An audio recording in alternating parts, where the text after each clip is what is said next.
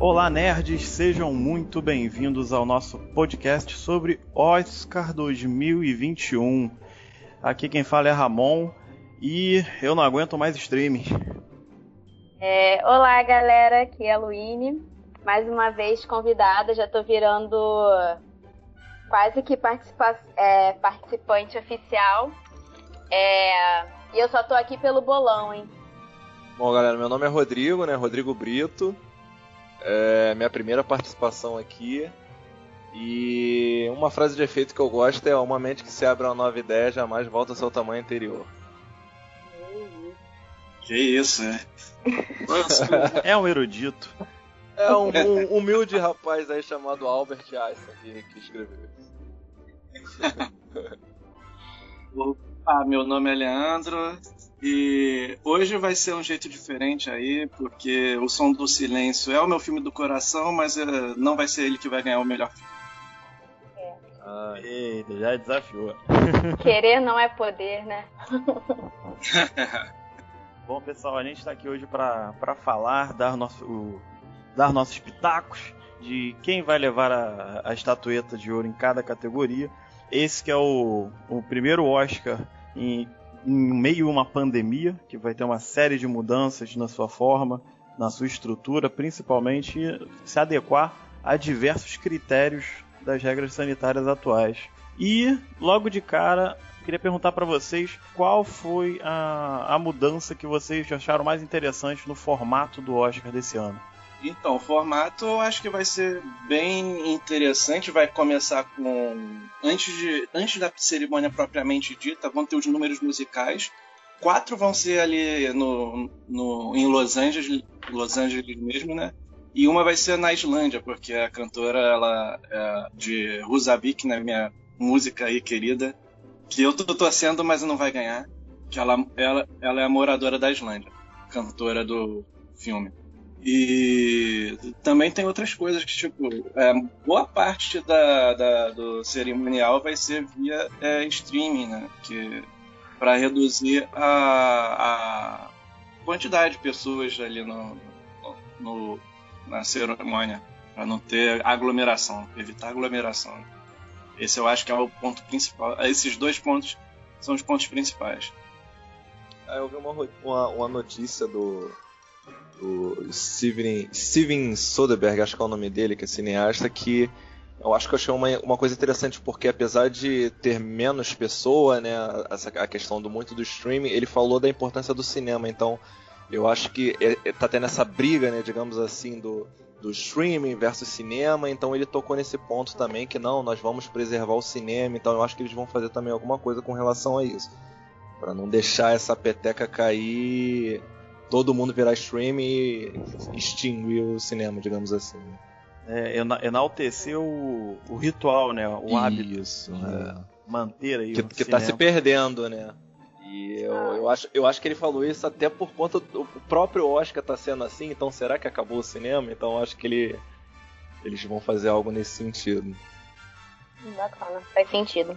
Por mim não acaba cinema. Não vejo a hora de voltar. Ah. Exato. O, o streaming é cômodo, é legal, é prático, né? Você pausa quando precisa e tal, mas aí você quebra na, uhum. a, a, magia do filme, né? Aquele momento em que não, vamos focar naquilo, né? Luz, luz baixa, telão, todo aquela aquele ambiente que você cria, né? Você, é um evento praticamente, né? O cinema ele é um evento.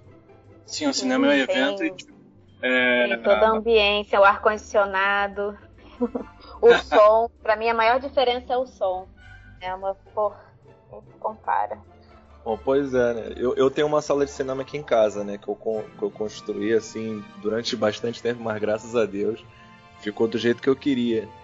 E, mas mesmo assim, não tem como. É, eu gosto da sala de cinema. Eu também sou muito apaixonado por som.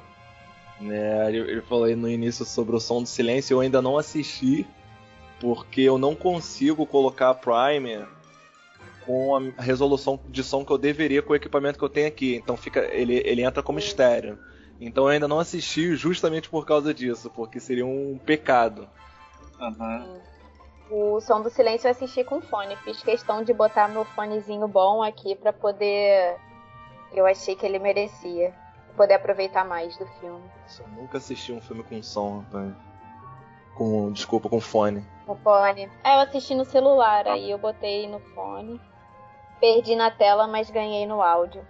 Mas assim, é, com relação a essa coisa de streaming e tal, eu acho que a, a, o próprio Oscar ele tá é, vendo que a audiência não vai ser tão grande, até porque é, os filmes não percorreram é, os cinemas no mundo. Isso faz muita diferença, cara, porque se perde é, a visibilidade que, tipo, nessa semana final, seriam os filmes do Oscar estariam bombando nas bilheterias. E não, nesse ano não foi possível isso. Beleza, teve os streams e tal para meio que substituir, é, mas não é a mesma coisa, assim. E, e, a galera do streaming mesmo, eu achei que a propaganda ficou muito abaixo. Não souberam divulgar os próprios filmes deles que estão concorrendo ao prêmio mais importante do cinema americano. Não dá para entender. Isso é verdade. Verdade. É, eu... vi pouca publicidade, tipo, de Netflix, Amazon, falando dos filmes e exaltando os filmes que estão no Oscar, né? No máximo que você vê é tipo, entrar lá na Netflix e tem lá uma estrelinha de concorrendo ao Oscar. É o máximo. uma publicidade. Exato, eles nem criam uma sessão própria, né? Seria muito legal você já abrir ver lá, sessão concorrentes ao Oscar. Né? Algo assim. Exato, assim. é. Isso dentro da plataforma. É, acabou que uhum. por conta da, da pandemia e toda essa mudança da, da dinâmica, da temática, os é. filmes eles acabaram, é, os estúdios acabaram tendo que correr atrás, né? Suas próprias divulgações. Aham, sim. É, mas eu acho que ainda assim os streams ainda estão muito à frente na, nessa, é, por exemplo, Nomadland, é Nomadland, né? Que é. É. No, no, nem, nem foi lançado ainda, entendeu? Então, tipo assim, muita gente nem sabe. Uhum. Eu, isso eu vi uma, noti uma notícia falando mais, a gente ainda não entrou nesse mérito, mas falando que, por exemplo, os sete de Chicago pode estar correndo por trás para ganhar aí como melhor filme, justamente porque o grande favorito não foi muito conhecido, digamos assim, né? Muita gente ainda não assistiu. Sim, é, sim. E tem... os sete de Chicago, quando lançou, pelo menos eu reparei que nas redes sociais foi um boom, assim, muita gente comentou dele, né? É, porque foi tipo, teve um movimento de blockbuster, que foi filme muito falado, foi de boca em boca, e com a falta dos cinemas, os streamings aproveitaram é, e, e, esse, no caso, foi o único filme que a Netflix divulgou, é, divulgou massivamente mas ele não foi divulgado agora nesse, nessa reta final do Oscar, porque a Netflix, apesar de fazer um excelente trabalho de marketing, ela, ela quer o seu Oscar, mas parece que não tá tão afim também, né? Porque é, não, não tá martelando em, nos filmes que ela pode ganhar como Sete de Chicago. Sim. Exatamente. E, esse e a seguindo, né, a, a linha do ano anterior, a Netflix veio em peso, né, em quantidade de, de, de filmes concorrendo em diversas categorias, o que, de certa forma, vocês diriam que reafirma o, o poderio bélico da Netflix, vamos dizer assim, pro, pra, pra, pra, nas produções próprias. Qual, como estúdio, vamos dizer assim, não só como plataforma de streaming. Então, Eu não cara... sei. Que a Netflix ela lança muita coisa. E ao mesmo tempo que ela lança muita coisa boa, ela lança muita coisa ruim. então, eu não sei, assim, é, pra mim é meio turvo. É, a Netflix eu acho que ela tá vindo realmente para dominar, cara. Assim, ela tá realmente com um poderio muito grande. Se eu não me engano, até o diretor de, de Mank, que é o, aqui, o Dave Finch, se eu não me engano, ela contratou ele pra quatro, cinco produções futuras. Então, assim, ela realmente tá pegando os melhores ali do, do mercado pra para meter bala, né, digamos assim. E isso vai se expandir para os atores também. Daqui a pouco, daqui a pouco não, né? A gente já tá vendo umas caras mais conhecidas na Netflix ali e eu acho que isso vai aumentar. Cara. Exato. O próprio Daniel Craig, né? Sim. Então. Uhum. Enfim. É. Daniel Craig, Henry Calvin, Anthony Hopkins, a gente vê que eles, é... É, eles começaram a jogar mais pesado, né? Eles começaram a trazer gente grande para no, conhecida no cinema e grandes atores para dar mais peso ainda, né, a, a, diversos lançamentos. É, e a gente vê que antes eram grandes atores e agora grandes produtores também. A parte técnica também tá vindo. Né? A parte técnica tá vindo é, com relação aos, às produções. Tipo, ano passado na Netflix saiu muito filme bom. Muito filme bom. Teve, e, tipo, teve filmes aí que não foram nem lembrados pro Oscar, que foi, é, tipo, o, o, o dia... Destacamento é, Blood. Destacamento Blood que... foi lembrado numa, no, em melhor trilha sonora que não vai nem ganhar, né? Não tem nem possibilidade. Mas tem outros, outros filmes, aquele com Tom Holland, é o Dia Depois de Amanhã, não é? O Diabo de Cada Dia. O, diabo o Dia de Depois de Amanhã é ótimo. O Dia Depois de Amanhã era... Bom, é, eu não, eu não, né? Eu não sei vocês, mas esse destacamento Blood acho que não foi nem muito lembrado pela Netflix, que eu não cheguei a ver ele na, na plataforma de streaming. Não, visivelmente. Acho que não. Eu fiquei sabendo desse filme por, por YouTube. Por youtuber que eu Eu fiquei sabendo. É, eu fiquei sabendo por causa de tretas. Então, exatamente. E eu vi assim, caramba, esse, o próprio Mank também, quando eu fui ver uhum. o Mank, eu vi na Netflix, falei, ué, caramba, Netflix. É, e isso tem uma justificativa, né, que é o que eu venho batendo com... Bom, eu não me apresentei muito, mas eu tô me especializando agora em roteiro, né, eu sou escritor, e eu converso muito, né, com os grupos de roteirista, e uma coisa que se fala muito é sobre o algoritmo do, da Netflix, né? Não é muito tema daqui, mas enfim, é bom falar que, por exemplo, esses filmes não estão na nossa plataforma justamente porque o algoritmo ele manda ali os filmes que têm maior relevância, né? Não é maior nota, né? Isso, Sim, tem, é. uma, isso tem uma diferença muito grande. Ele vai dando um, um match por similaridade e o que ele acredita que vai te atrair, né? Não necessariamente o, o, o que eles gostariam. Às vezes eles até lançam algumas coisas ali para propagar, para para aumentar o alcance, né? É, então tem muitos filmes assim com roteiros muito ruins e estão lá no top 1, top 5 e a justificativa é justamente essa, né? O algoritmo ele praticamente te enfia o filme a goela abaixo para você assistir. Barraca do Beijo, estamos olhando para você. para quem assistiu o episódio anterior também, 365 dias. eu ia falar dele Tava mesmo. lá.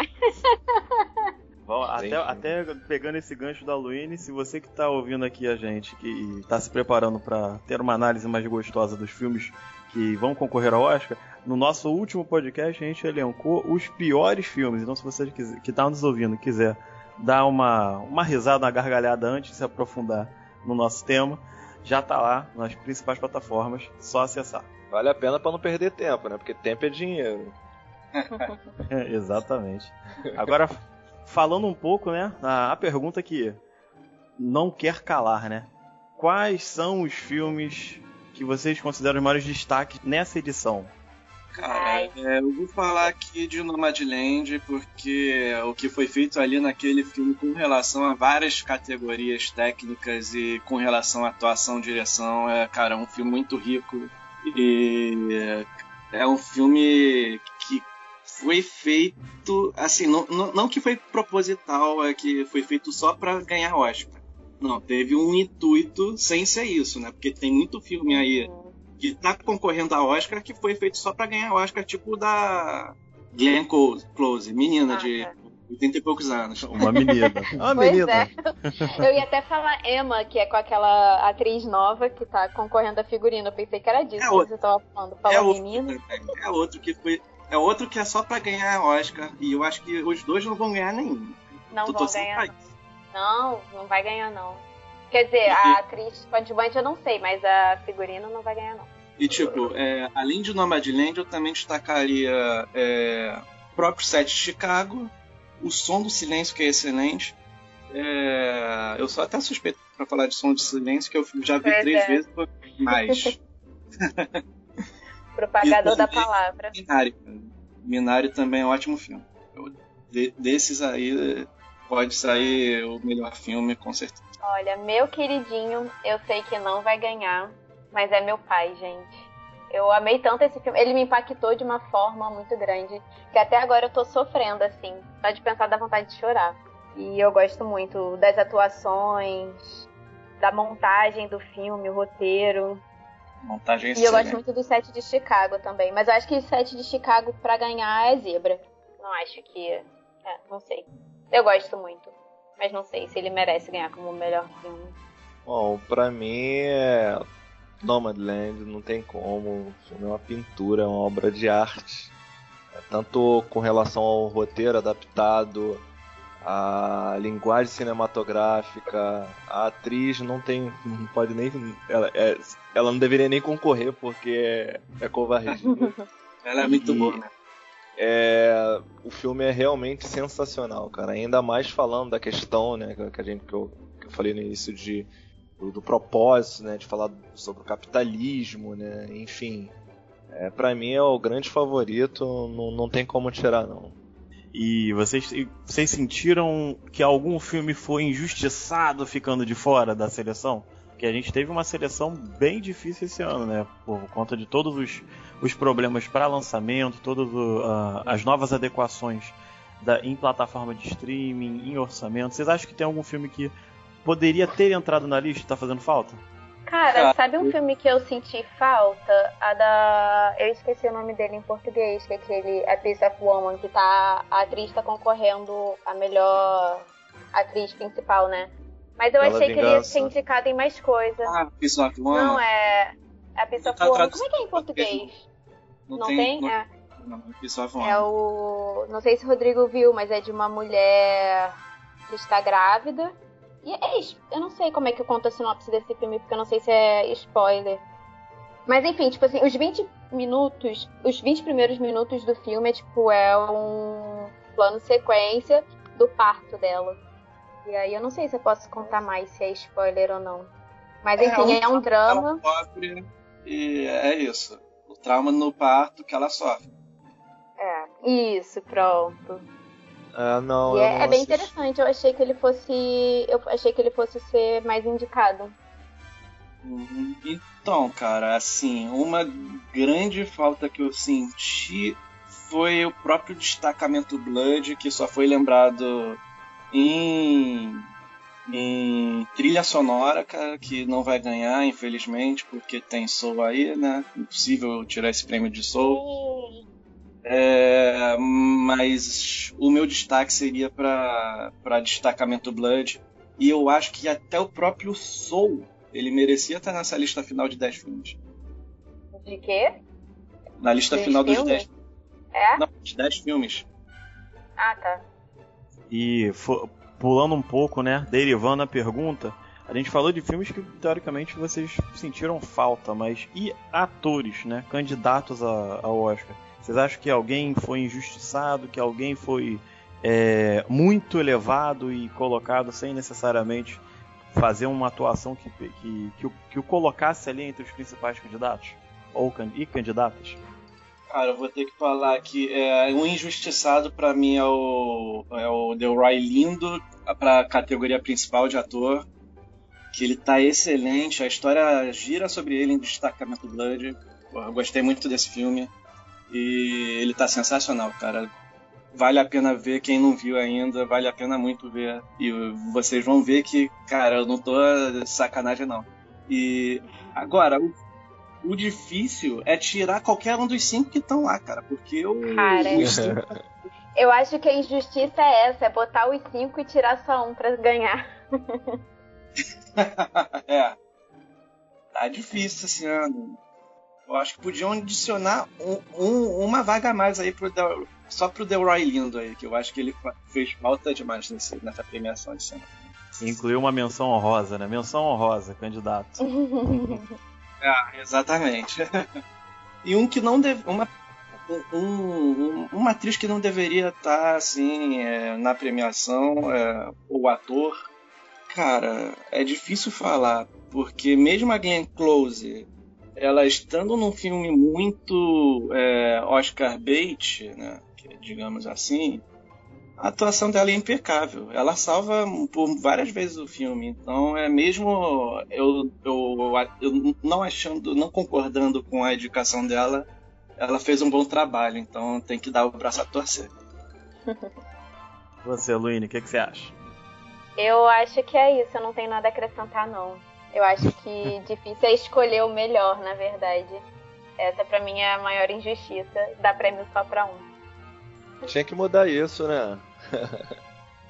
É uma atriz que eu achei que ela é muito boa, que ela ficou de fora, né? E é aquela atriz da Garota Exemplar. Ah, Que concorreu ao Globo de Ouro, né? Ela concorreu ao Globo de Ouro? Concorreu, né? Alguma É, coisa a Rosamund Pike. Nossa, essa mulher é genial também, cara. Ela tá Eu bem- não vi esse filme ainda, inclusive. é bom, é bom. Ela Gostei, é mas muito Eu vi. boa.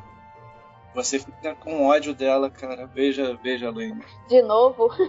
De novo? A, a nossa missão é odiar essa mulher? Sim, sim, só pode. Quem, não viu, quem ainda não viu também, eu acho que vale a pena ver esse filme, eu me importo. Eu quero ver, que só tô esperando o Oscar passar pra eu ver. Ainda essa semana ainda quero ver mais filmes que eu não consegui assistir e depois eu vou ver essa galera aí que tá atrasada. Mas que Hum. foi esnobada pelo Oscar. E olhando por alto, a gente sabe que os grandes é, prêmios, os mais aguardados da noite, normalmente são direção, melhor filme, é, melhor atriz e melhor ator. É, dessa galera, na opinião de vocês, quem deveria ser o campeão, por exemplo, em melhor ator e em melhor atriz? Aí já começa o nosso bolão já?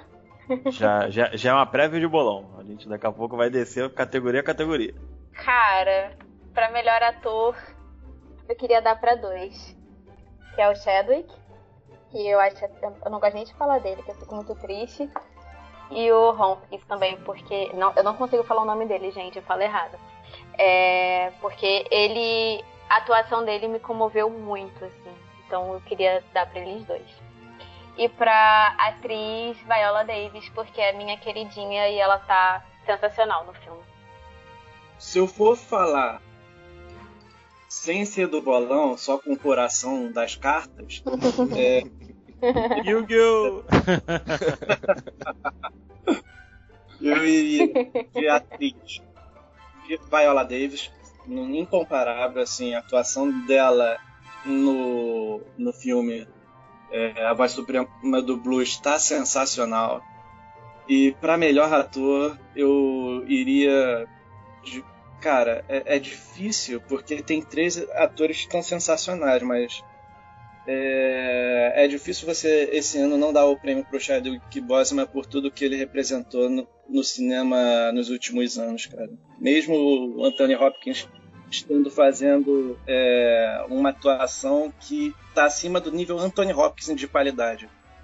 E você, Rodrigo, qual é a sua, sua opinião aí? É, eu, eu indo pela linha, linha do nosso amigo aí, eu também, é, eu acho que pra ator esse ano tá realmente muito, muito complicado. Eu acho que o grande favorito realmente é o Shadwick, mas eu gostaria que o, é, o, o ator do o Som do Silêncio ganhasse, cara. Eu gosto muito dele, é o Reese, Reese, né? É, Uhum. Luiz Ahmed. Reese, ah, poxa, eu gosto muito desse cara. Eu acho que esse cara trabalha muito, muito bem. Mas assim, a- a- o, o próprio Steven do, do Minari também, pô, o cara é muito bom, muito bom. Né? Tanto no Minari, no, no Burning, enfim, no- no- nos filmes. Então, assim, realmente é muito complicado a gente escolher um assim. Mas se fosse pra gostar, eu votaria nele. Mas eu acho que o Chadwick leva essa daí também. Boa. E. É. E melhor atriz, a Frances, né?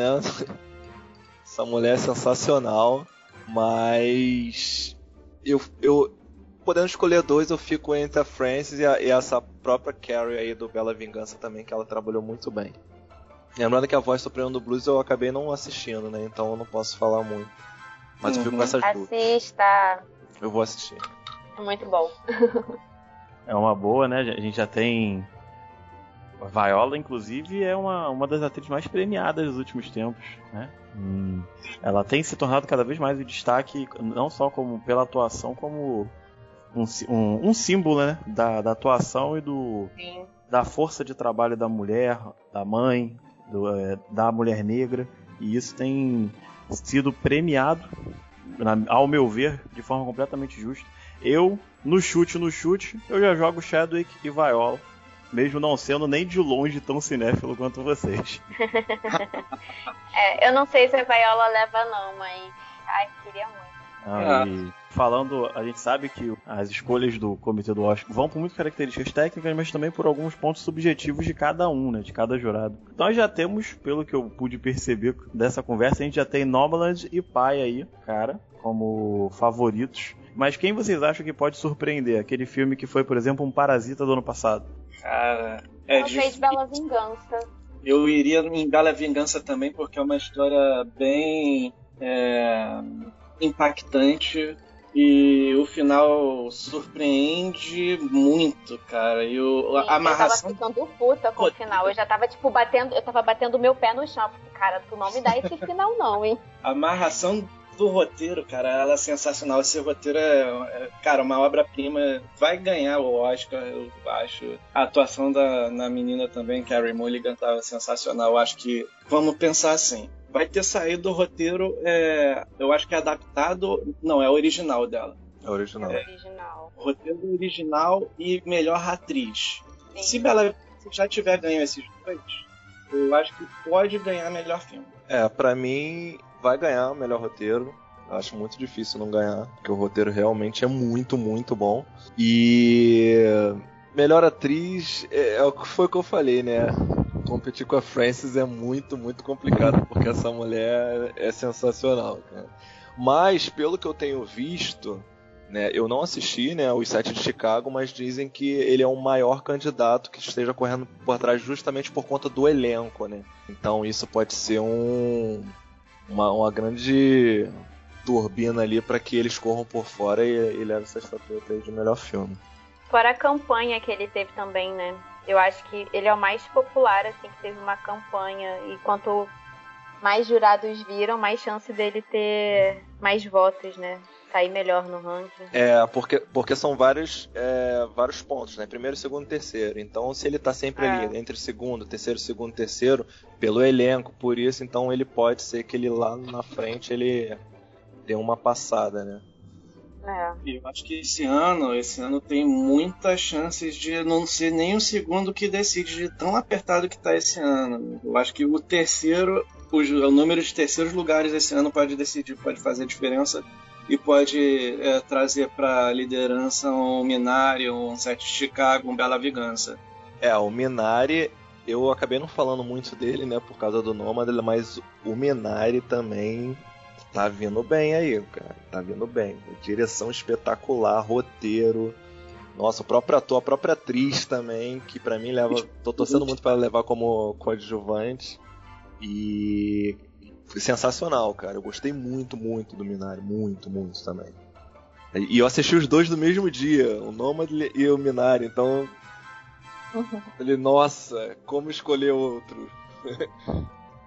Dúvida cruel, né? Nossa, então o Minari, é, a gente não fala muito do Minari, mas assim, outro filme também muito técnico, linguagem, a, a, narrativa cinematográfica também sensacional, do mesmo modo que Nomad também, né? E outra coisa de, de, de Nomad que a gente não citou, é que depois eu vi nas curiosidades, é que aqueles atores não são atores, né? São, são nômades de verdade. Ah, é?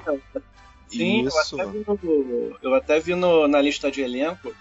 É, o nome da direita tá igual da esquerda, ou seja, são pessoas mesmo nômades. Não, não, Legal, não sabia disso. Eu, é, eu fui saber disso depois também, porque eu vi assim, caramba.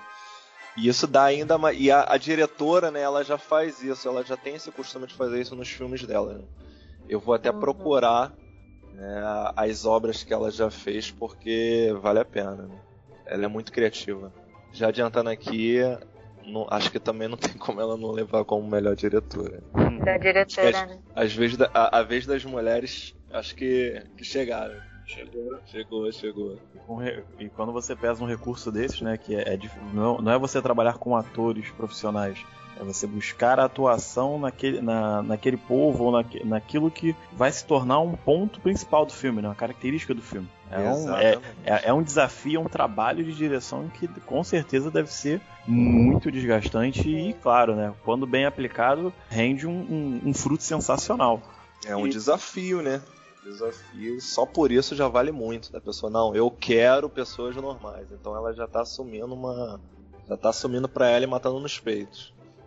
E isso leva ainda mais à interpretação da Francis, né? Porque ela consegue. É, é, ela é a única que é, que é atriz mesmo profissional. Então, é, é. tá meio que é, de pessoas que não são atores nem atrizes, não deve ser nada fácil também. Não, não. É ela e o Davis, né? Que é o.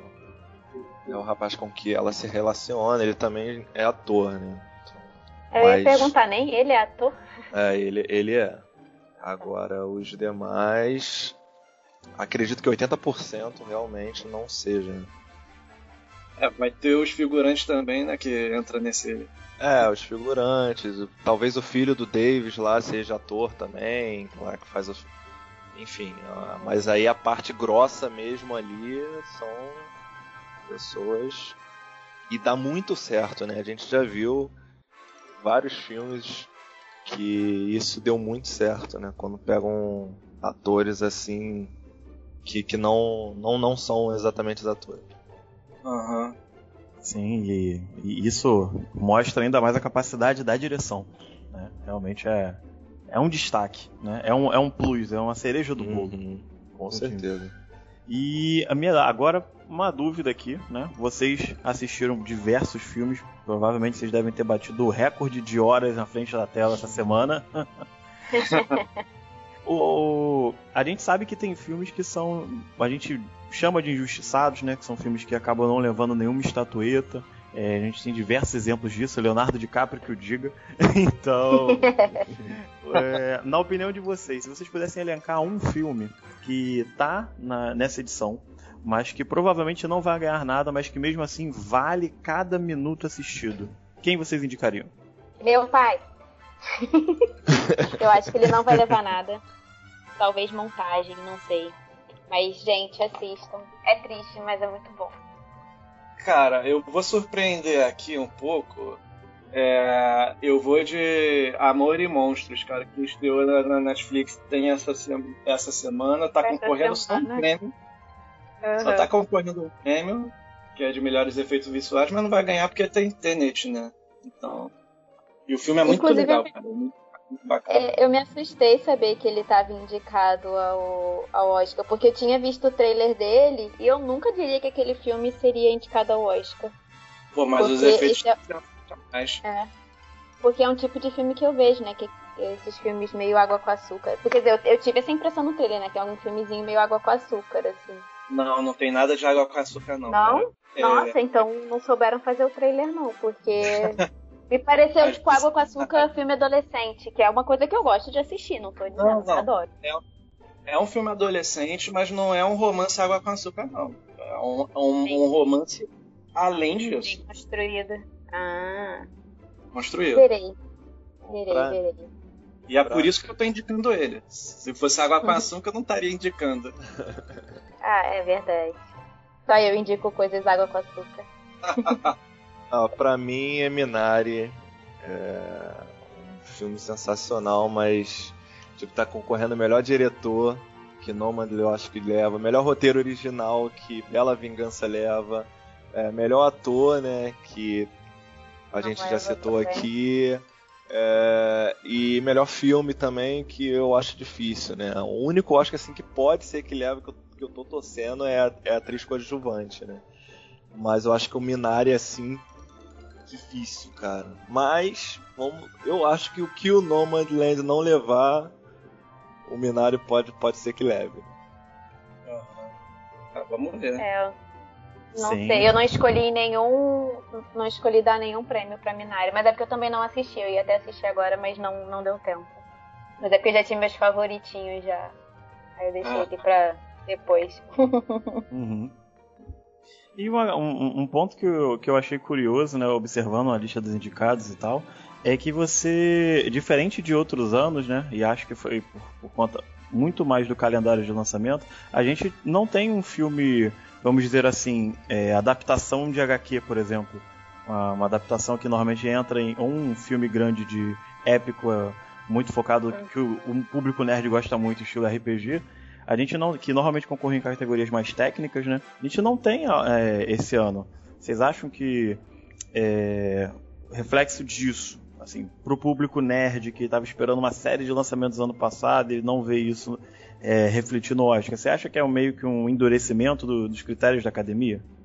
Cara, eu acho que não, até porque é, esses filmes eles não foram lançados e o que foi lançado não era, bom, tipo, Mulher Maravilha 84 tá longe de ser indicado a Oscar. Os efeitos mesmo não...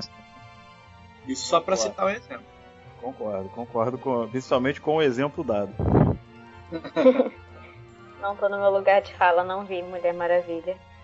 Tô tentando lembrar de outros filmes, mas é porque eu não lembro. Então, é.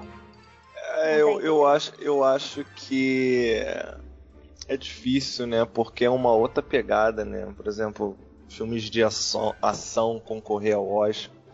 É, eu, eu, tô, eu tô citando porque a maioria desses filmes é com esse com esse objetivo, né, de ação, de bilheteria, enfim, eu acho que uhum. nada mais justo eles estarem de fora. É, só esqueci de, de um, um, detalhe que Aves de Rapina talvez poderia ser o nome desse ano no Oscar e foi esquecido de fato. Poderia estar concorrendo a alguma categoria técnica e tal. Efeitos visuais, talvez, né? Efeitos é. visuais, figurino, coisas assim. Ela tá indicada alguma coisa, não tá? Nem lembro. Não. A, não. Aves de Rapina não tá indicada nada. Ah, então é que eles ganharam um prêmio há pouco tempo. Achei que fosse. Estavam indicando ao Oscar, mas então não foi não. Bom, acho que é, nesse momento a gente já falou é, Alice e Bugalhos, falamos sobre um, vários pontos de vista, várias percepções diferentes. E acho que está na hora da gente entrar naquele bingo bacana, né? É, dos principais indicados e categorias. E eu e a minha sugestão é que a gente vá por ordem alfabética, né? É, para que cada um possa falar um pouquinho, se quiser justificar, pode justificar. Se não quiser justificar, fala, é porque eu gostei, ponto. Entendeu? Vocês têm. Boa. Vocês têm gabarito para isso? Então, gente, vamos começar o nosso bingo. É, devidamente planilhado para que a gente depois faça o score de quem mais acertou, quem, quem leva a nossa estatueta conteúdo de nerd esse ano de, de Oscar. Leandrei, melhor fotografia. Nós temos Judas e Messias Negro, Mank, Relatos do Mundo, Nomaland e Os Sete de Chicago. Quem você acha que leva? Cara, eu vou começar aqui excluindo o Nomadland da lista, porque eu já sei que ah. ele vai levar. Mas eu vou falar de um filme que a fotografia é maravilhosa também, que é Relatos do Mundo, que eu esqueci de falar lá atrás, que não vai ganhar nada, mas é um outro filme que eu indicaria fortemente. É um filme com fotografia boa, o Tom Hanks está sensacional, a atriz coadjuvante, que é uma criancinha de não sei quantos anos, também está excelente. E a fotografia dele é muito boa, mas o Nomadland é, não tem jeito, vai levar esse prêmio fácil. Fácil, porque o filme é muito visual, ele trabalha com com uma fotografia diversa, assim, não é uma fotografia fica só na, nas paisagens, né? Porque senão vai ficar tipo aquele filme contemplativo, aquele com Leonardo DiCaprio. O regresso.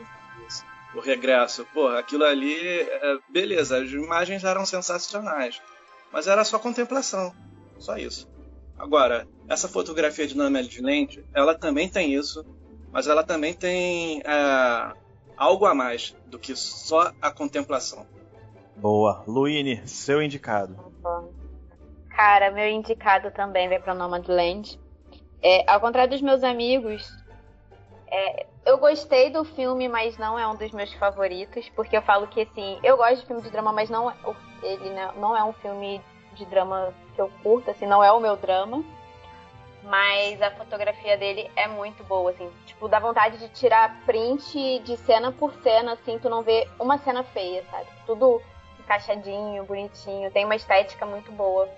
E eu até lembrei do Judas e o Messias Negro, que eu também gosto muito da, da fotografia dele e até da estética que me lembrou muito Infiltrados na Clã, que foi meu injustiçado do Oscar do ano retrasado mas eu vou votar em Nomadland.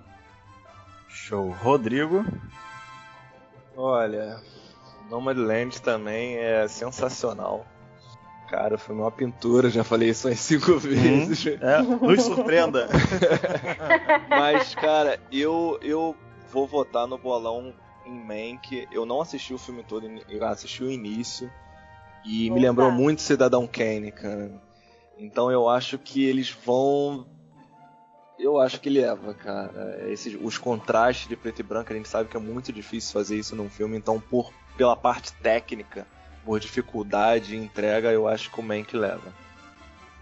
Nossa, surpreendendo aí a indicação. É, achei ousado, achei ousado. E quando eu vi Mank, eu até pensei isso. Hum, tá aí, ó, veio pro Oscar pra fotografia, mas aí eu vi os outros e acabei esquecendo dele. Acho que ele leva alguma coisa, mas não em fotografia. Uhum. Bom, já demos uma, uma, uma, bela pincelada. Realmente, ó, tivemos opiniões bem diversas. Embora Nomadland tenha conquistado corações, nossos jurados estão bem diversos. E melhor filme internacional, uma categoria que acaba servindo, é, de certa forma, mais de lançamento, né, de, de, de impulsão de filmes que grande parte do público é, não acompanha, não conhece e acabam se tornando é, os, os, premiados pérola do Oscar, vamos dizer assim. É, nós temos Druk, mais uma rodada filme dinamarquês. Better Days, que é um filme de Hong Kong. Collective, da Romênia. O Homem que Vendeu Sua Pele, da Tunísia. E Kovais Aida, da Bósnia. Leandrei, qual que você coloca suas fichas? Vou começar falando do segundo lugar de novo, na minha opinião, porque essa é outra barbada. Mas eu vi hoje o coletivo da Romênia e, cara, você fica puto com, o que aconteceu lá. O filme ele fala uma história de crise no sistema de saúde da Romênia, né? Surreal, cara, umas coisas. Um jornalista foi fazer a investigação, que esse filme é um documentário. O jornalista foi fazer a investigação desse. Que, tipo, teve um incêndio numa casa de shows que o nome é Co Collective e a partir do momento que as pessoas foram internadas, elas já no, próprio incêndio foram 27 é, mortos e, algum, e umas centenas de feridos. Na internação ainda morreram mais 37 pessoas, um negócio absurdo, surreal. É, tinha gente que não tinha não teria risco de vida nenhum e morreu. Foi por conta de um, infecções bacterianas, tipo, uma, um negócio muito surreal que a gente. É um tema de saúde que está muito recente e eu acho que teria condição de ganhar, mas se não fosse o Drug, que é o filme que eu, é o meu voto, com o Mads Mikkelsen, que é um ator sensacional, e, cara, o filme fala sobre uma um grupo de amigos, né? Que ele são professores, acho que são quatro, são quatro. O Matt Mikkelsen é o principal. Eles fazem um experimento de é, quanto que a bebida alcoólica pode melhorar no seu desempenho da sua vida. Esse é o filme, essa é a questão tem muita coisa que acontece nesse meio tempo que, se eu falar spoiler, eu acho que vocês deveriam assistir, quem não viu. Eu, eu, eu só, só pela proposta do filme já, já acho que é válido, inclusive deveríamos praticar isso no Brasil. É... Luine. O, o Leandro não falou o filme dele, ele começou pelo segundo e não falou o primeiro, né? Falou, Mas vai ser o meu. Falou? Drunk. Ih, nem. Falei Drunk. Nem, nem ouvi. o meu também. Eu não assisti filmes estrangeiros, mas o que eu tenho mais curiosidade de ver é o Druk. Então eu vou votar nele, porque eu quero ganhar o bolão e eu sei que ele vai ganhar, então eu vou indicar ele. Vamos lá. Rodrigo. Bom, eu também tô na, nessa da Halloween, eu não consegui assistir Druk, mas o Mad é sensacional e só por por estar tá concorrendo também a melhor direção, então é o grande favorito e eu acho que leva aí sem, sem, sem dúvida, sem, sem, sem sofrência. Perfeito. Temos, e temos uma, uma unanimidade aqui presente já. É, ou, ou, ou, todo mundo empata, ou todo mundo empata. Daqui a pouco a gente começa a divergir. ah, assim que é bom, assim que é bom. É, a gente tem na sequência também melhor documentário em curta-metragem, né? Os nossos curtinhos que sempre vem para dar uma brilhantada no cinema independente. É, nós temos como candidatos esse ano Colette, A Concerto Is a Conversation, Do Not Split, Anger Ward e A Love Song for Latasha. Leandro, para onde vai seu, sua moeda da sorte? Cara, eu gostei. Assim, eu assisti três desses curtas. Eu não consegui assistir nem o Do Not Split nem o Hunger Ward. O Hunger Ward eu não achei em nenhum lugar. O Do Not Split eu achei no YouTube, mas eu acabei não tendo tempo. Mas o, o, o Colette, cara, o Colette é a história de uma senhorinha. Ela perdeu o irmão na Segunda Guerra e ela vai visitar o memorial lá do Holocausto, exatamente o lugar que o irmão dela morreu. É um filme muito é, pesado, é, mas é importante a gente ter esse tipo de filme assim concorrendo ao Oscar. É, eu tô começando sempre pelo segundo lugar, não sei se vocês perceberam. O meu primeiro o meu primeiro lugar é a Love Song for Latasha, porque é uma história muito atual, fala sobre racismo, né? Então é, não tem como não dar. Show. Luine, para onde vai a sua aposta? A minha aposta também, não estou copiando o Leandro, hein, gente, mas a minha aposta também é uma canção, é uma canção para Latasha, porque é bem isso que ele falou, assim, é um tema bastante atual e é um tema que está muito presente em diversas categorias do Oscar. Tem um outro curta também que a gente vai falar mais para frente que também tem meio que essa temática e eu acho que é uma discussão muito importante. Eu voto nela. Beleza. Rodrigo. Rapaz, eu achei que eu, estaria sozinho nessa.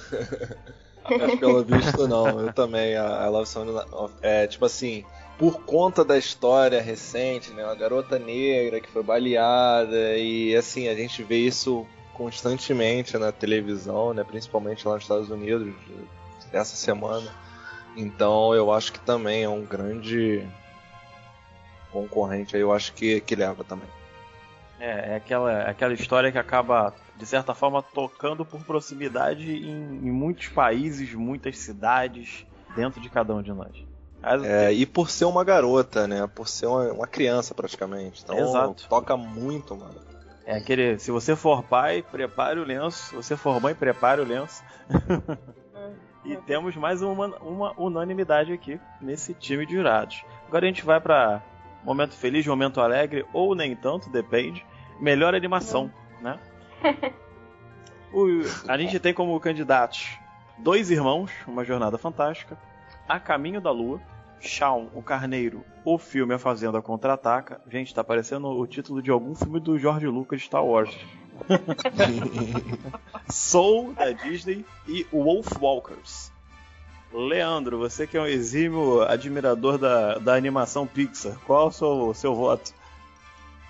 Cara, é, é, realmente eu gosto muito da Pixar, cara, e não tem como não dar o prêmio pra Soul. Eu, eu vou falar só aqui sobre uma animação que a Aline até sabe o que, que, eu vou falar aqui, da qual animação que eu vou falar, que é Chama Carneiro, que é uma animação feita em stop motion, cara, e eu me amarro em, em stop motion, uma animação que me pegou por ser bem simples, mas uma mensagem também impactante que é uma história de uma é uma franquia no caso, né, Chama Carneiro, mas esse filme conta é, a história de um ET que é, desce à Terra por engano e a história acaba ele junto com, o chão acabam aprontando muitas confusões com uma turminha do barulho. Mas Soul, cara, Soul é uma história que realmente ela é, transcende a animação. Ela é forte em roteiro, ela é forte é, musicalmente, e eu acho até injusto não estar tá nem concorrendo a melhor filme. Mas o meu voto aí em melhor animação é Soul. Perfeito.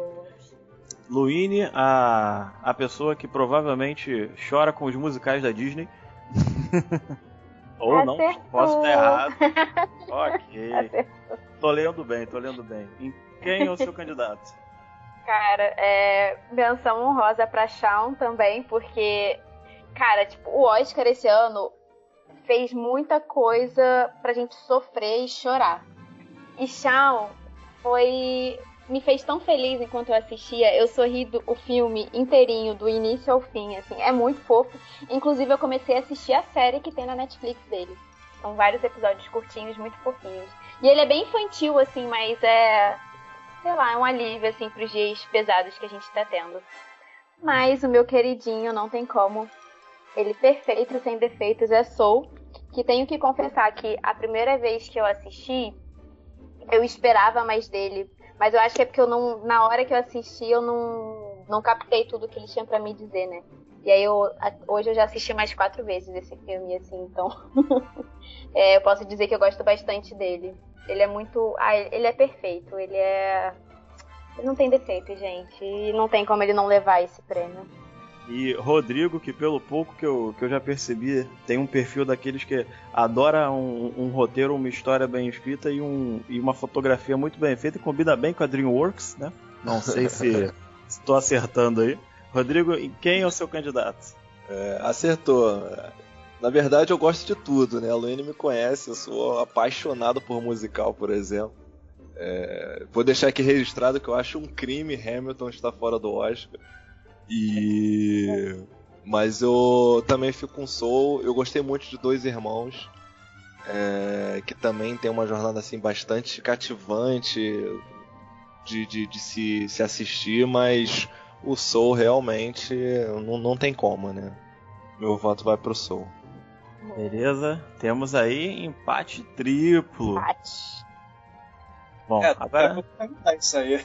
Né, gente? Não, já já a gente tá subindo, já tô percebendo que os segundos lugares estão surgindo mais, a gente vai ter muita altas apostas variadas aí.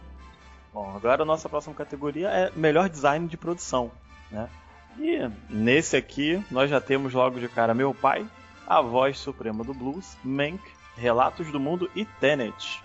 Leandro, pra nos surpreenda, para onde vai seu voto? Cara, esse é, design de produção não tem como não ir. Se for qualquer outro para qualquer outro filme vai ser uma injustiça. Apesar de meu pai, é, o filme no caso não meu pai mesmo, apesar de meu pai ele ser um filme com um design de produção bem amarradinho, bem feitinho, a complexidade de Mank é surreal. É só isso mesmo. Beleza. Luíne, é, é, pra onde vai nos surpreenda eu... com essa sugestão. Então, eu pensei que aqui a gente ia começar a divergir. Que saco! É, não vai, vai todo mundo ganhar esse bolão que vai empatar. eu vou votar em Mank também. Eu acho que é, eu acho que é o único Oscar que eu vou dar pra Mank, inclusive. Aquelas, né, super jurada do Oscar. Meu, meu voto é Mank pra primeiro lugar. Eu tinha pensado que ia rolar um, já ia rolar o meu pai logo de cara aí. O meu pai, não. Não, infelizmente. Te surpreendi. Surpreendeu, surpreendeu. Rodrigo, e você? Ah, é, o Leandro falou tudo. É, eu acho que o Mank, de, de, todos esses filmes, é o que tem a, mais, a maior qualidade técnica, né? Digamos assim. Então, eu, eu também acho que não tem como ele não levar. Ok, agora vamos para melhor cabelo e maquiagem. Aqui a gente vai começar a diferenciar algum, pontos técnicos, né? Os candidatos que nós temos são Emma, Era uma vez um sonho, A Voz Suprema do Blues, Mank e Pinóquio, estreando aí na listinha junto com Emma. Leandro, para onde vai ser o voto? Cara, eu sei que vai ter uma galera aí que vai, que vai falar a voz suprema do blues. Eu acho que é, é um forte candidato. Porém, é, eu, eu vou nesse caso, seguir o que a academia costuma fazer e odeio fazer isso. Eu vou de Era uma vez no sonho, porque tá realmente a transformação da Glenn Close e da, da Amy Adams, ela tá incrível, cara. Elas, e beleza, elas só foram feitas para ganhar o prêmio, de, esses prêmios específicos. Mas eu vou botar neles só para diferenciar um pouco aí. Luine. É. Inclusive, eu fiquei com parafuso a menos, porque eu não ouvi o Ramon falar a voz suprema do blues. Eu falei assim, ué, gente, não tá concorrendo? Esse é meu voto. Inclusive, vou dar pro, pra voz suprema do blues. Eu fiquei muito em dúvida, assim, também, entre Mank. Uhum. Mas meu primeiro lugar vai ser a voz suprema do blues. E Rodrigo? É, eu, eu também achei uma preparação de todos os personagens, então é, eu acho que Mank leva essa daí. Seguindo a linha de que Mank vai ser o grande favorito de levar todas essas partes mais técnicas. É, é uma possibilidade.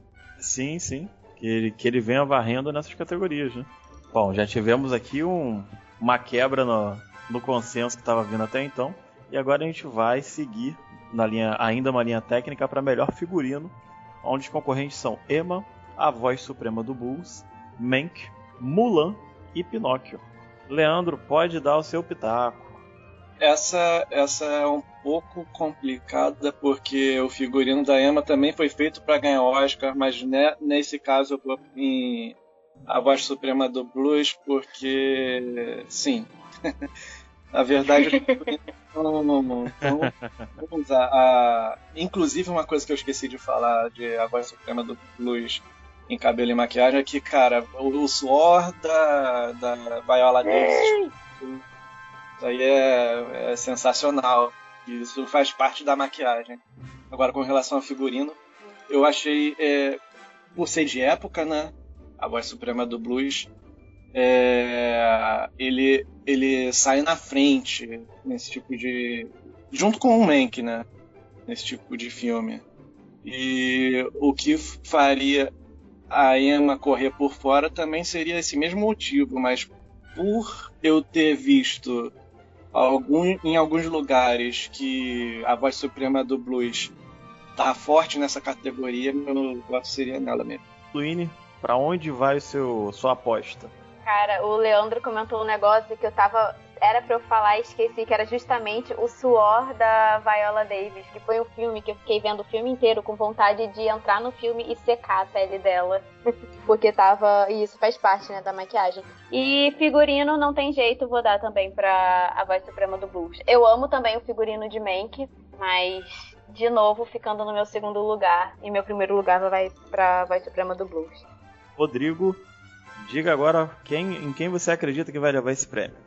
É, eu acho que a voz suprema do blues também leva.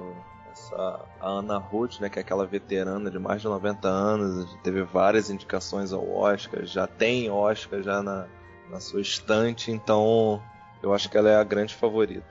Beleza. Agora a gente vai para melhor som, onde aqui nós começamos a ter algumas surpresas, algumas surpresas não, mas umas mudanças dos indicados. O primeiro candidato que a gente tem é Greyhound, seguido de Mank, Relatos do Mundo, Soul e O Som do Silêncio. Leandrei pode dar o seu pitaco. Cara, é... precisa? Eu acho que. Me surpreenda.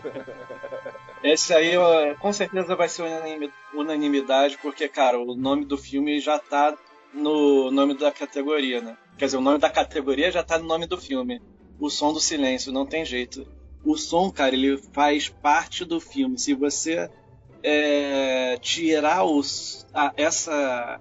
Cara, e você fica ansioso com as várias mudanças do som ao longo do filme, porque, tipo, tem a primeira é, parte do filme que é ele se descobrindo é, deficiente auditivo. E aquele barulhinho, ele vai. aquele áudio baixo, ele vai te incomodando, cara. E, eu não vou me alongar muito porque seria spoiler, mas isso, essas mudanças no som, elas fazem parte do filme e elas marcam muito. É, há uma técnica que eu achei muito bem feita e por isso que eu, eu vou de O Som do Silêncio, porque não tem como, não tem como perder esse prêmio. Apesar de Soul também ser um forte candidato e falar também sobre musicalidade, esse tipo de questão, também está atrelado ao som, é, o som do silêncio está acima, um nível acima dos demais. Quer dizer, um nível acima de Soul e uns cinco níveis acima dos demais dos candidatos aqui. Show. E para Luíne, concorda ou vai vamos diversificar? Então, cara, eu sou suspeita para falar do som de Soul, porque eu viajo, eu amo, eu acho muito psicodélico, é um ASMR para mim esse filme. Mas eu também acho que esse prêmio vai pro som do silêncio, porque é isso, eles usam o som como a narrativa do filme, né? Você imerge ali na história graças ao som. Então eu acho que não tem como não dar para ele. Eles foram muito criativos, assim, a forma que eles usaram essa técnica e deu essa narrativa para a história. Como eles trabalharam, né? É. Rodrigo. É, eu, como eu falei anteriormente, eu infelizmente ainda não consegui assistir o filme. Mas não tem como não levar, né? Como ele falou, o filme é sobre o som, né? E ele vai, vai muito do Baby Drive também, que tinha essa mesma pegada e levou, né? O Oscar. Então o Som do Silêncio vai levar essa sem sombra de dúvidas. Ah, pela forma como vocês disseram, é, o, protagonismo do som, a forma como ele foi usada, é, tornam ele não só um, vamos dizer assim, não é uma característica apenas do filme, né? Acaba que ele dita o uhum. tom, ele entra como personagem em alguns momentos. É, né? entra na narrativa do filme, né? Uhum. É faz sentido realmente, pela análise que eu tô percebendo de vocês, faz todo sentido. Até porque foi uma, de todos os filmes, acredito que seja um que usou de uma forma mais inovadora. Aí o, o Oscar tende a, a, prestar muita atenção nesse tipo de situação. Ah. Então agora nós vamos para a melhor canção original. A primeira canção que nós temos é Fly for You, do filme Judas o Messias Negro. Depois Hear My Voice, de Os Sete de Chicago. Yusavik, do Festival Eurovision da canção A Saga de Sigrid e Lars, Yossi, de Rosa e Momo, e Speak Now, de Uma Noite em Miami. Deixo aí agora para os especialistas. Leandro. Então, cara, é... o, o, infelizmente o Will Ferrell ele não vai cantar na cerimônia do Oscar, vai ser só a menina que canta, eu esqueci o nome dela, é, é não sei o que Sunday. É, então, por isso, é, em um ato de protesto, a minha música vai ser Speak Now, porque eu queria ver o, o Will Ferrell cantando. Ele faz uma dobradinha muito bacana com ela. Não seria o meu voto, mas eu achei a música sensacional. Cara, e, e só de você ver um ator que é, é, de uma comédia pastelão cantando, você nunca imaginaria ver uma coisa dessas só de estar indicado, eu acho que eu, a música já, já é vencedora. Mas Speak Now com Leslie Odom Jr. É, é, sensacional, não tem como não ganhar. É uma música que marca o filme, é, dá uma emoção ali, lá na. praticamente nos créditos. Eu acho que é dos créditos. Mas depois de você ver a história toda do filme, uma Noite em Miami, que eu acho até um absurdo não ter Regina King indicada para melhor direção. Já fica aí o protesto. E o, o, o filme. Daqui a pouco em roteiro a gente. Eu vou, vou puxar esse gancho de, de como que é construído o filme. Mas o meu voto seria Speak Now, do Uma Noite em Miami. Beleza. Luine, quem é o Shallow Now da vez para você? É, então, foi essa categoria foi o dos que eu menos assisti os filmes. E eu vou roubar, porque eu vi qual é o favorito, que é Speak Now, então eu vou votar em Speak Now. Somente isso. Só por isso. Dava pra ver as músicas no YouTube. Tá, mas eu acho que não adianta, assim, não acho que não adianta só ver a música solta. Eu acho que tem que ver. O filme faz o filme. O filme, o contexto é. que ela se aplica, né? Tanto que na época de Shallow, não era minha favorita. Minha favorita era, era, era a música do Pantera Negra, mas que no filme também não fazia tanta diferença assim pro contexto.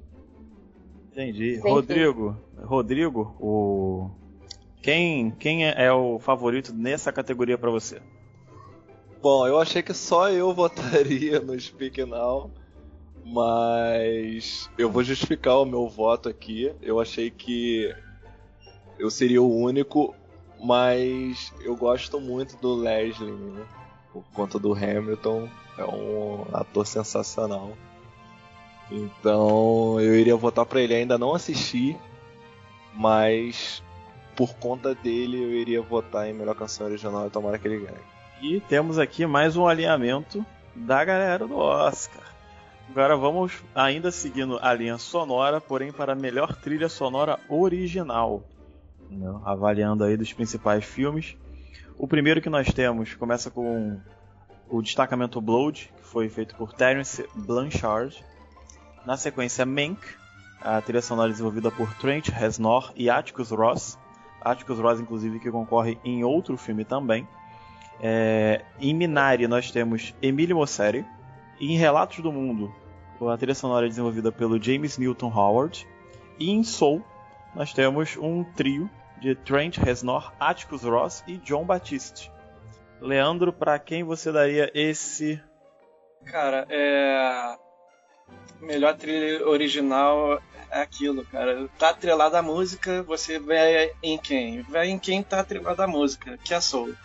Como é, o, o som do silêncio ele não tem uma trilha sonora bem definida, assim, é, na verdade a trilha sonora não é original, é por conta disso não tem mais de dos 50% e alguma coisa. É, é uma porcentagem tal que a academia exige de sons originais para poder concorrer à trilha sonora original. Aí sobra para Soul, né? Soul que é o, o inclusive é, o Batista ia ficar sozinho se fosse para Mank, o prêmio porque esse prêmio não tem como não, não ser do Trent Reznor e Atticus Ross, não. É, ou é Soul ou é Man, que no caso vai ser Soul. Ah, foi, foi, uma dupla que jogou nas duas pontas, né? ah. Luíne, pra quem você daria essa estatueta? Cara, esse pra mim, eu acho que pra vocês não deve ser uma surpresa. É Soul mas não é, discordando um pouco do Leandro, assim, não é porque o filme fala de música que eu tô escolhendo ele como melhor trilha sonora, porque senão acho que todo ano a gente daria, sei lá, prêmio só pra musical. É... Eu tô votando porque eu acho muito boa a trilha sonora, é uma trilha sonora que eu boto para trabalhar e viajo aqui enquanto eu trabalho. Gosto muito. E eu acho que ele dá muito o tom também do filme. Perfeito. Rodrigo, quem você elege o seu campeão nessa categoria? Rapaz, é uma categoria assim complicada para mim, né? Por mais por base técnica. Mas eu vou eu vou fugir ali do Soul e eu vou vou dar um pitaco aqui no destacamento Blood. Pô, apostou bem. Temos aqui então um, um, consenso entre o Leandro e a Luine e o Rodrigo indo por fora com o destacamento Blood. Agora a gente vai mudar um pouco, né? Vamos sair do som, vamos começar a olhar para cenas, melhores efeitos visuais. Aqui que nós temos uma galerinha que não estava muito presente nos outros, nas outras categorias até agora. Love and Monsters, O Céu da Meia-Noite, Mulan, O Grande Ivan e Tenet. Leandro, preciso perguntar seu, seu, seu palpite?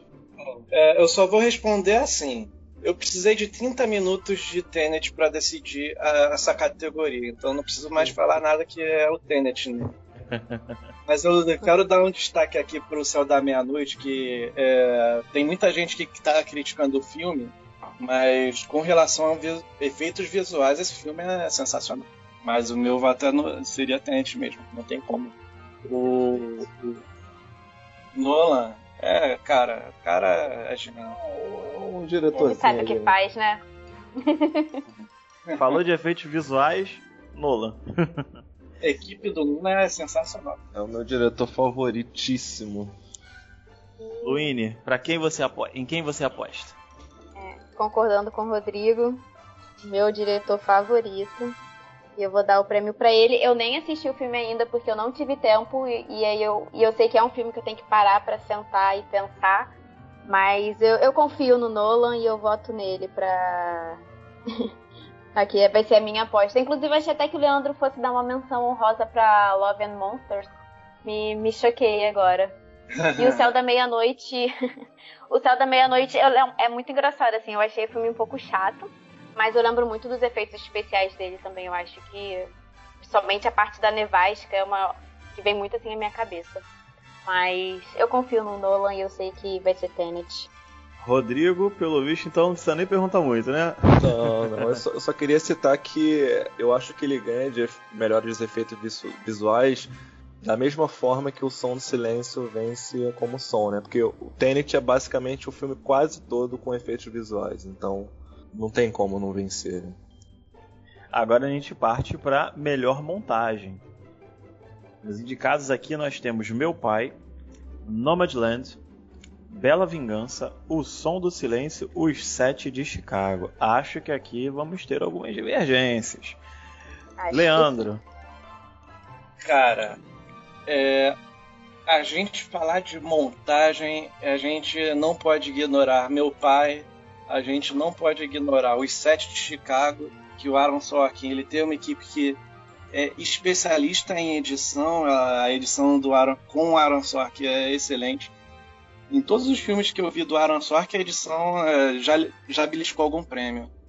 É, mas a edição e montagem de O Som do Silêncio, ela nos outros dois também, mas eu acho que ela participa da narrativa ativamente. E é, você não percebe. Cara, a edição é tão bem feita que você não percebe que o tempo já passou depois que você termina o filme. É, é, é uma hora e quarenta, duas horas de filme, duas horas de filme, eu acho. E o, o, a edição é. ela deixa o filme leve. Luine, em quem você aposta? Aqui não tem como, eu vou votar no meu queridinho meu pai, porque eu acho que a montagem dele é sensacional e é o que dá todo, dá todo o charme pro filme. Rodrigo. Olha, esse, esse meu voto vai ser mais pelo que eu assisti. É, eu assi e vai ser assim o azarão, né? É, o meu voto vai para Bela Vingança, é, porque eu assisti e gostei muito da montagem, de como foi feito o filme. É, por mais que eu acredito que não deva levar, né? Acredito que seja o menos favorito, mas eu gostei muito da forma como o filme foi montado. Então eu vou, eu vou, eu vou colocar o meu voto em Bela Vingança. É, eu queria acrescentar a menção honrosa que eu até esqueci, que é o meu outro queridinho, que é o Sete de Chicago. Eu acho que a forma que o filme foi feita também foi muito boa. Eu gostei muito de assistir. É, eu acho que o Sete de Chicago é o mais favorito, mas Vou dar uma chance pela vingança. Eu acho que pode ser ele que leve.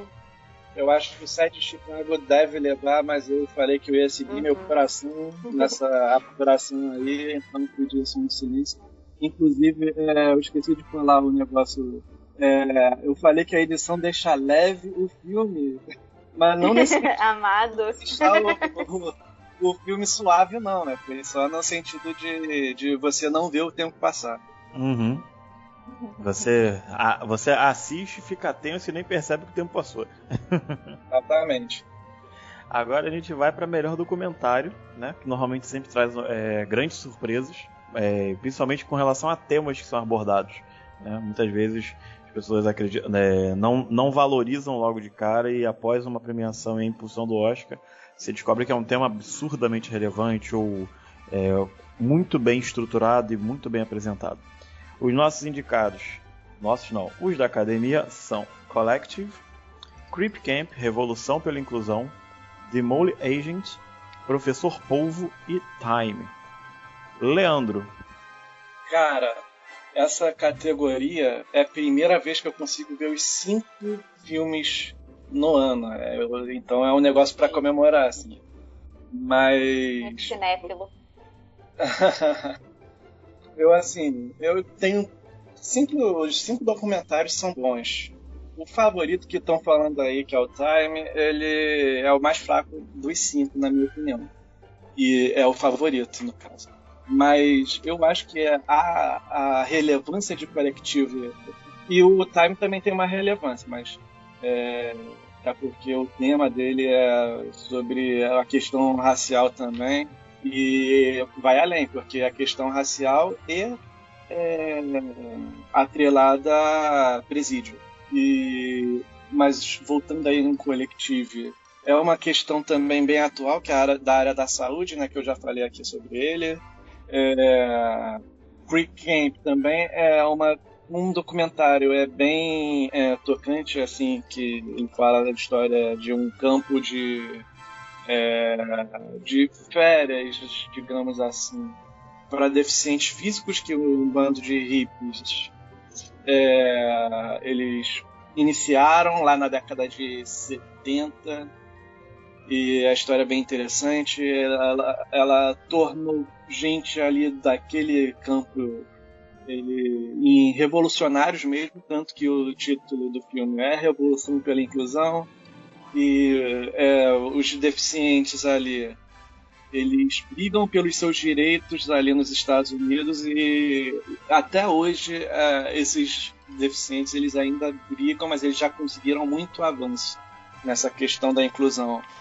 É, o Agente Duplo, que está na Globoplay, é, ele também é um bom documentário que ele fala sobre uma sobre uma investigação que o detetive ele precisa infiltrar alguém ali num asilo, aí ele faz uma etapa de entrevista para pessoas que se candidatam para o emprego.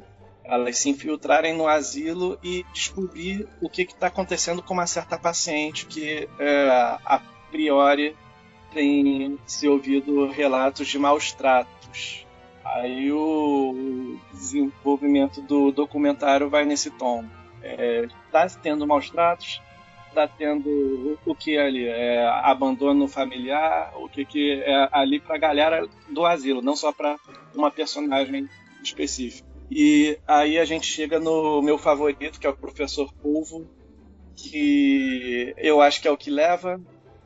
E é o único desses documentários que tem uma temática mais leve e talvez por ser leve, talvez não leva. É, com perdão do trocadilho. Mas. é, cara, a história é sensacional de um, um de um professor. Professor que ele tá na bed e tal. Aí ele ele se propõe a fazer um documentário no mar e encontra um povo. E essa história parte desse ponto. Na verdade, eu acho que ele nem tinha a intenção de fazer o documentário assim, ele queria gravar coisas. Mas ele, ele fica tão entusiasmado com aquele povo ali que ele fica um ano inteiro, né? Que o povo já. Ele, ele, o povo tem uma vida curta, né? Comparado com a gente. E ele fica um ano inteiro acompanhando aquele povo é, desde a sua fase é, adulta ali, final da, é, início da fase adulta até o final da vida dele, onde ele, na verdade, é uma fêmea, né? É, onde a fêmea no final morre.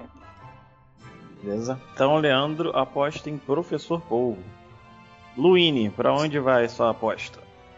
Eu achei que eu fosse divergir do Leandro. Pensei, ele falou tanto dos outros que eu achei, ah, ele não vai votar no Professor Polvo.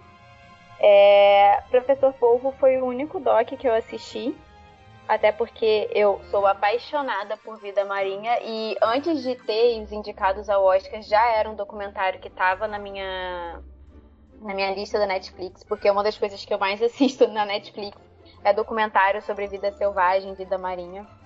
E cara, eu achei sensacional assim, é, é o que o Leandro falou assim, ele foge um pouco, né, da curva de porque ele é algo mais leve. Para mim, assim, é eu assisti quando eu assisti esse documentário é como se eu estivesse já num estado meditativo, sabe? Porque você vê um cara nadando numa selva de algas, estabelecendo ali uma relação, vamos dizer assim, de amizade com o povo e acompanhando. E o jeito que ele gravou também, eu fiquei chocada, que depois de um tempo assistindo, eu reparei que o cara, ele tava mergulhando ali e ele não tava usando, como é que se diz? Ah, o cilindro de né? oxigênio. Equipamento. É, ele tava, era a apneia ali, purinha, e ficava ali minutos debaixo d'água e fazendo capturas de imagens muito boas e acompanhando, né, o, a vida ali do povo. E esse documentário tem tudo, tem o drama, tem a ação, porque tem um tubarão que persegue o povo, tem a parte do alívio cômico, tem a contemplação. Então eu voto no Professor Povo. Rodrigo, das produções, qual é que você acredita que leva? Uh, eu também vou no Professor Polvo. Uh, na verdade, foi o único que eu assisti. Tem bastante tempo que eu assisti e eu assisti mais de uma vez. É, ele ele além dele mostrar né, o documentário em si de um povo, ele fala de como esse povo, né, ele mudou a, a vida do, do, entre aspas, o protagonista, né, que é o Craig, se eu não me engano, o nome dele estava passando por uma bad, depressão, e aí através de um povo ali, de uma coisa assim involuntária, ele conseguiu voltar a, a enfim, a ter ter paixão pela, pela vida, pela, pelo, pela câmera, né? Enfim. Então eu acho que tem de tudo aí para vencer. Beleza, fechamos essa categoria com empate e agora a gente vai para melhor curta em animação. É... Os candidatos que a gente tem aqui são Borrow, Genius Lossy, If Anything Happens I Love You, Opera e Yes People. Leandro, quer começar? É, vou começar já falando que não precisa nem de maiores explicações. Esse curta de animação eu vi ano passado, eu recomendei para todo mundo que eu conhecia e até quem eu não conhecia, que é If Anything Happens I Love You, que é uma animação bem é, tocante, uma animação triste, mas que te transmite esperança. É uma coisa que tá, é bem recorrente da, não da cultura americana, que a gente não vai botar a morte como cultura de alguém, mas é bem frequente esse tipo de, é, de acontecimento na cultura americana, na, na, nos, na vida americana. Cotidiano. No cotidiano, isso, melhor palavra. E eu acho que por se tratar de uma questão bem intrínseca a esse cotidiano americano que é bem comum de acontecer, não é uma coisa normal, é, é comum, mas não podemos é, normalizar esse, essa situação. Então, é, e mesmo assim ele trata com uma questão que é, no final a gente tem é, uma, uma visão de esperança pela, pelo que pode vir, mas é uma visão de não de esperança, é uma visão de conforto que ali é, o casal encontra no final. Luíne, concorda, discorda? Em quem você aposta? Concordo com o Leandro. Não sei se foi influenciada porque ele tá desde, sei lá, dezembro, novembro, falando desse curso. e foi. O da lista foi até o primeiro que eu assisti. É, é muito tocante a história. Eu queria até votar em A Toca, porque é uma coisa tão mais leve, tão mais simples e divertida. Mas se algo acontecer, eu te amo é um. Ele tem uma profundidade né, na história. E também não só isso, o, o design dele é muito bonito. Assim, é, é uma animação bonita de se assistir. Então vai ser. Vai ser algo acontecer, eu te amo. Ou If anything, ha anything happens, I love you. Mas é que eu já botei a tradução que eu acho mais prático de falar. Uhum. Ajuda bastante, inclusive esse que vos fala. Rodrigo, vai seguir a linha ou acredita em outra indicação? Ah, If Anything Happen, I Love You vai levar. É, eu, não, eu não assisti nenhum desses animações, mas é o favoritaço. Não teremos surpresa, não. É, tipo, eu só vou faz, fazer uma menção rosa a Genius Loss. Vejam, não vou falar nada sobre, só vejam. É muito interessante. Eu não vi ainda. Dá pra assistir. Eu assisti Yes People, mas eu não curti não. Porque... Ah, chato. É, achei, né? Igual eles faziam lá. é, é verdade. Agora a gente vai partir pro tiro curto com a piadoca, depois tem que fazer um baduntos, do melhor curta-metragem. Né? Aquele, aqueles filmes que ou te prendem pela proposta, ou te prendem pela direção, por algum elemento criativo que surge, ou por uma atuação extremamente impactante. Né? Os indicados que, a gente, que nós temos esse ano são Feeling Trout, The Letter Room, The Present, O Distant Strangers e White Eye. Leandrei, em quem você aposta? Cara, eu aqui eu vou ter que. É, assim, essa categoria é, tá entre dois. É, The Letter Wrong, que é com Oscar Isaac, e Two Distant Strangers, que essa é muito relevante a questão do racismo sendo abordada de novo aqui e é um looping é um looping muito bem feito e que você a primeira cena já é impactante porque você recorda do Floyd lá dos Estados Unidos do caso que é exatamente essa cena que aconteceu Oi? O caso de George Floyd, né? Isso, uhum. exatamente. Uhum. Aí, aí é, fica. Minha dúvida fica entre The Letter Wrong e Two Distant Strangers. Eu acho que pela relevância do nome Oscar Isaac, eu acho que ele leva. Mas é, Two Distant Strangers tem total condições de levar também. Mas o meu é, nesse caso, é The Wrong. Uhum. Luine. Bom, o meu Vai. Eu, o Leandro deu uma descartada no o presente, mas eu acho que ele também vem forte aí para concorrer. Mas o meu o meu voto vai para Two Distant Strangers, que eu não sei porque eu sempre chamei esse curta de Too Different. Não sei porquê. Não deixa de ser também, né? Mas eu acho sensacional eu achei, na verdade, o começo para mim foi muito, assim, na verdade a história é um pouco pesada, mas o começo foi muito pesado porque teve que reviver, né, esse, esse episódio do George Floyd.